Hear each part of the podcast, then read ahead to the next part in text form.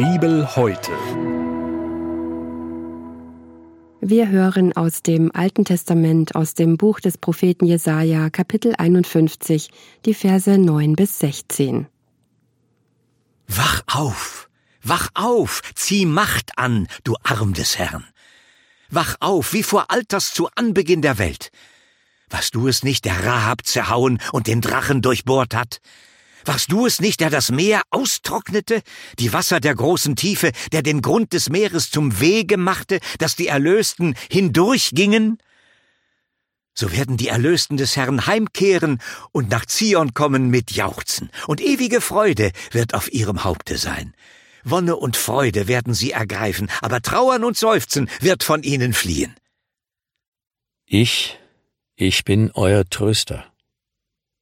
Wer bist du denn, dass du dich vor Menschen gefürchtet hast, die doch sterben, und vor Menschenkindern, die wie Gras vergehen? Und hast des Herrn vergessen, der dich gemacht hat, der den Himmel ausgebreitet und die Erde gegründet hat? Und hast dich ständig gefürchtet den ganzen Tag vor dem Grimm des Bedrängers, als er sich vornahm, dich zu verderben? Wo ist nun der Grimm des Bedrängers? Der Gefangene wird eilends losgegeben, dass er nicht sterbe und begraben werde und dass er keinen Mangel an Brot habe. Denn ich bin der Herr, dein Gott, der das Meer erregt, dass seine Wellen wüten. Sein Name heißt Herr Zebaoth.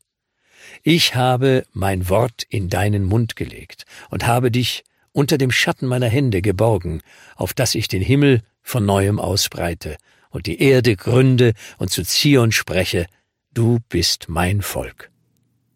Das war der Bibeltext für den heutigen Tag, entnommen aus der großen Hörbibel mit freundlicher Genehmigung der Deutschen Bibelgesellschaft. Hier noch einmal die Bibelstelle. Im Alten Testament aus dem Buch des Propheten Jesaja, Kapitel 51, die Verse 9 bis 16. Gedanken dazu kommen jetzt von Udo Naber aus Balingen. Jesaja ist der Prophet in der Bibel, der am meisten und am deutlichsten von der Erlösung spricht. Bei ihm ist der verhüllende Vorhang der Zukunft schon deutlich hochgezogen. Werde wach, so ruft das Volk Israel zu Gott. Wach auf, du Arm Gottes des Höchsten. Es ist ihr eindringliches Gebet. Sie erinnern sich an Gottes Hilfe und Handeln in früherer Zeit. Du bist doch Gott und Herr, dem nichts unmöglich ist. Vom Anfang der Welt an hast du schon Wunderbares getan.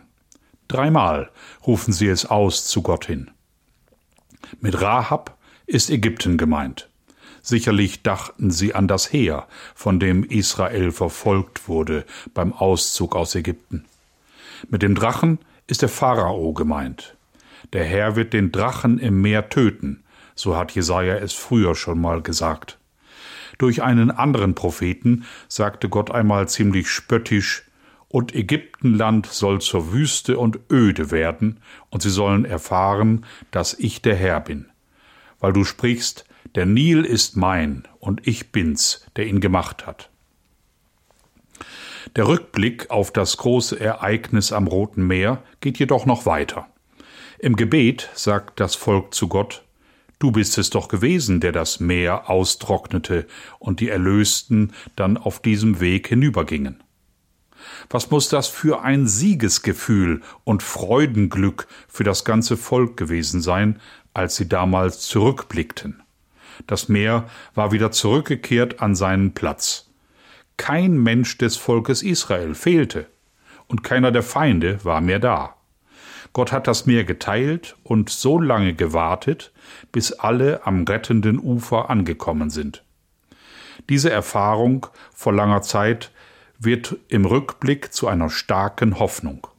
Davon werden die Väter ihren Kindern immer wieder erzählt haben, noch viele Jahre später. Davon, dass das Wasser zur rechten und linken Seite stand wie eine Mauer. Ein Rückblick, der Hoffnung geweckt hat. Das waren keine Märchen, das waren Erfahrungen. Im Blick auf Gott sagten sie, Du warst es ja, der das Meer austrocknete. Mit jedem neuen Erzählen in jeder Familie wurde Glaube und Hoffnung neu geweckt und gestärkt. Das haben die jüdischen Eltern festgehalten in den vielen Jahrhunderten, in denen die Juden in viele Länder zerstreut gewesen sind.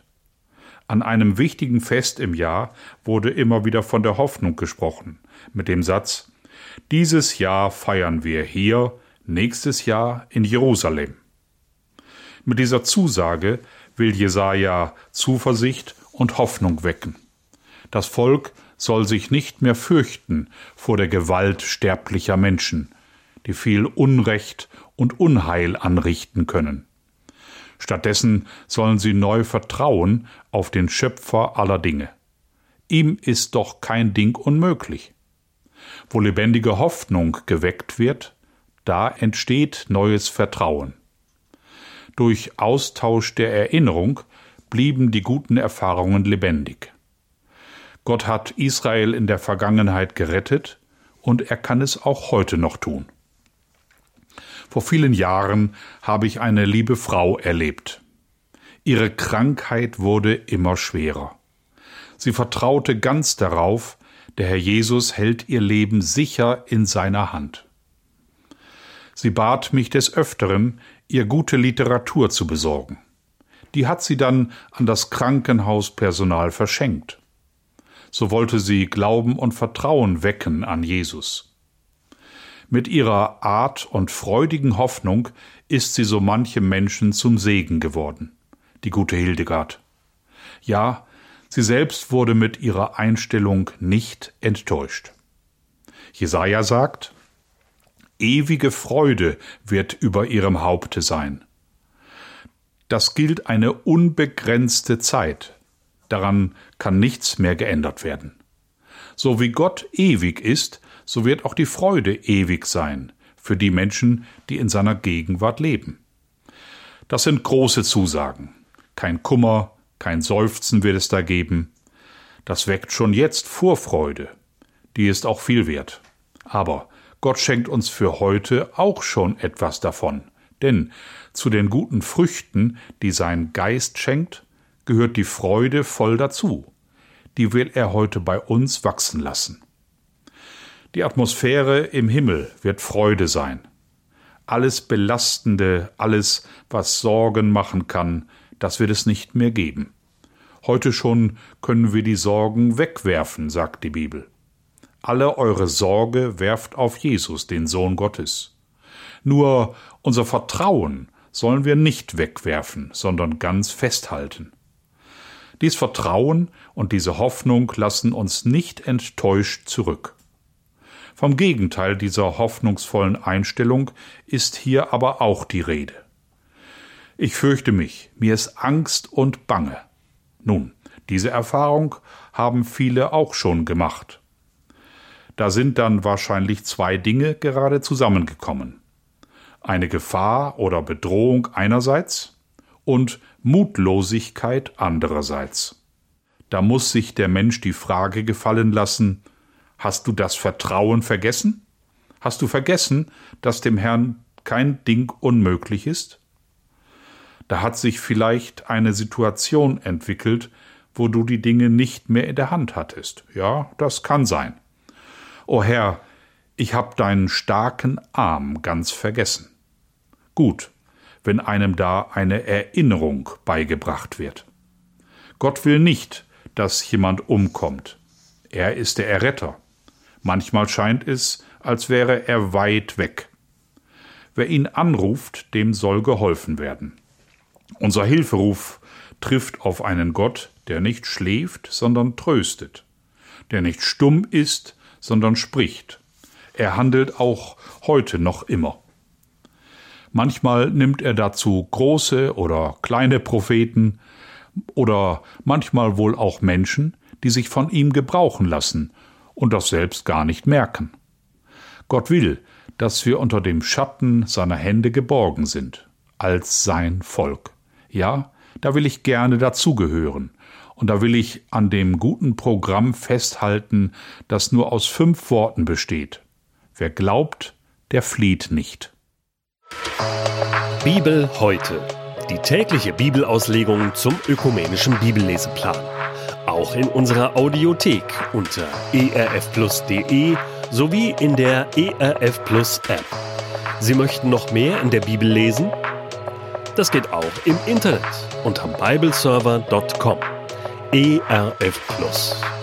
Tut einfach gut.